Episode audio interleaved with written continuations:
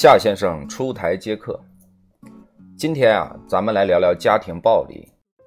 这是一个让女人敏感而且害怕的话题。家庭暴力啊，其实主要分为两种，一种是主动型的，另一种呢是被动型的。主动型家庭暴力啊，是指没有任何诱因，上来就施加暴力的，就是我们俗称的呀狂躁症啊、精神病这些。而被动型是指经过某些行为或者语言的刺激。然后导致他施加暴力。我翻阅了大量的家暴案例啊，再结合我身边找我咨询这几十个案例，我发现被动型的家暴啊占了一半以上。你可能说不对呀，我听到的家暴案例基本都是主动型的呀，都是男人变态呀。那是因为你没有了解详细情况，主观的就认为打人肯定是不对的，所以呀，很多被动型的家庭暴力被误判成了主动型的。说实话啊，那种主动型的家暴，除了心理医生，谁也没有办法。而那些被动型的家暴，其实是完全可以避免的。所以夏先生今天出台接客，也就是为了告诉你们怎么去避免这些被动型的家庭暴力，然后保护好自己。老规矩，还是先从原始人说起。在远古时期的部落里啊，女性主要负责采集食物。他们每天跟姐妹们啊三三两两的组队出去采集，工作无聊的时候肯定得说话聊天吧。那经过亿万年的进化，女人的语言能力就变得非常的强大，口齿伶俐。而男性呢，他们主要负责的是狩猎和保护部落。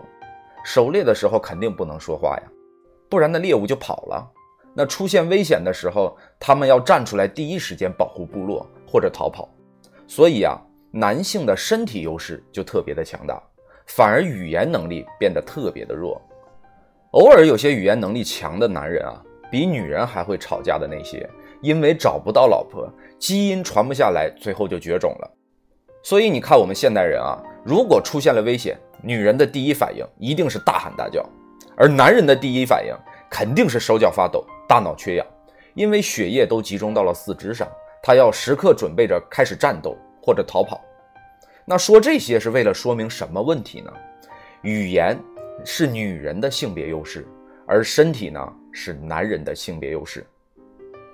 再说回到家庭暴力啊，大量的案例证明，在男人施暴之前，往往有一个被激怒的过程。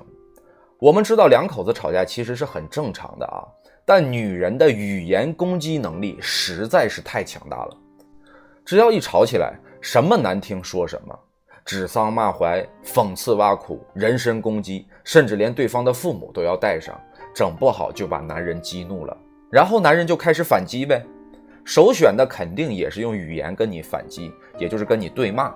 可尴尬的是啊，这时候的男人大脑严重供血不足，因为血液都集中在了四肢上面，思考能力是严重下降的，而且也没有几个男人能说得过女人。说得过的那些早就绝种了，不是吗？那结果是什么呢？就是第一轮的战争中，男人失败了。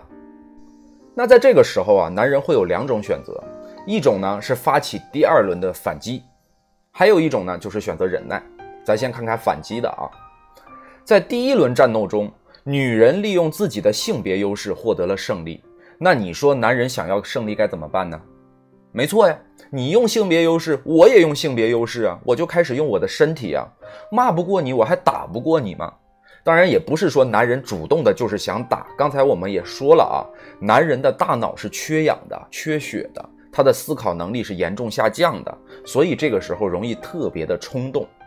所以我们看家庭暴力就产生了大量的这种被动的家暴案例，证明了呀，女人利用性别优势碾压男人之后。并且还要反复碾压的这种情况下，男人忍无可忍，只能举起拳头动手打人。当然，打人是不对的。那另一种选择忍耐的男人，结果会怎么样呢？哎，因为这些女的一看我骂你骂到这个程度，哎，你还能忍？好，那我下次我就再过分一点，骂的再难听一点。那这样的次数越来越多，最后男人也会忍无可忍。早晚也还是会有反击的那一天。俗话说嘛，狗急了跳墙，兔子急了还咬人呢，对吧？所以啊，我们看到在这种被动型的家庭暴力中，其实女人是完全有能力可以掌控局面的，让自己安全的。但是他们为了嘴上过瘾，碾压对方的自尊，让他们很爽，用他们的性别优势去攻击男人。那你就别怪男人也用他们的性别优势来反击你。咱们作为成年人啊，应该知道要为说过的话和做过的事儿付出代价。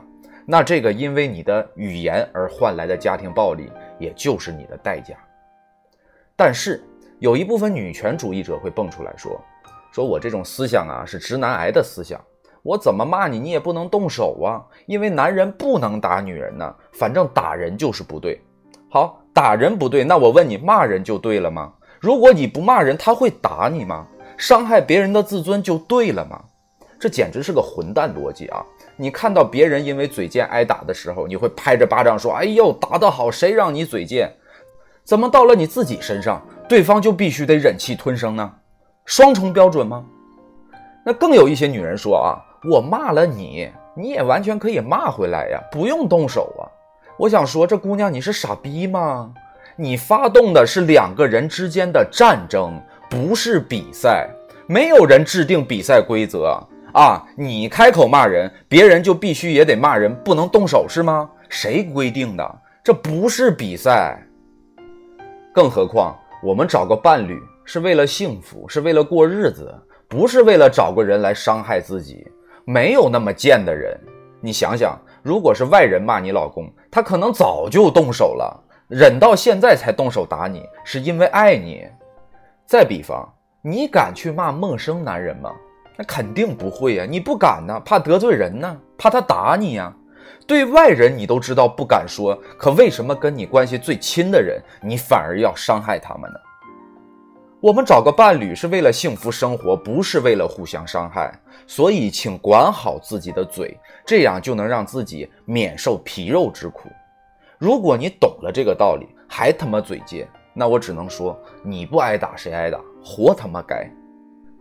在我们东北啊，有一种教育孩子的观点，不一定对啊，就是如果孩子嘴贱，管不好，那就让社会来管。他总有一天会因为嘴贱挨打。等挨了打，自然就知道哪些话不能说了。奉劝各位小仙女们，在你们的两性关系的相处中，一定要观察好男人的底线，要知道哪些话是他绝对受不了的，千万不要说。如果你不知道啊，那夏先生给你说几个。首先啊，不要说伤害男人自尊的话，然后呢，不要把他跟别的男人去对比。因为你们从小都被别人家的孩子比过，知道很难受，对吧？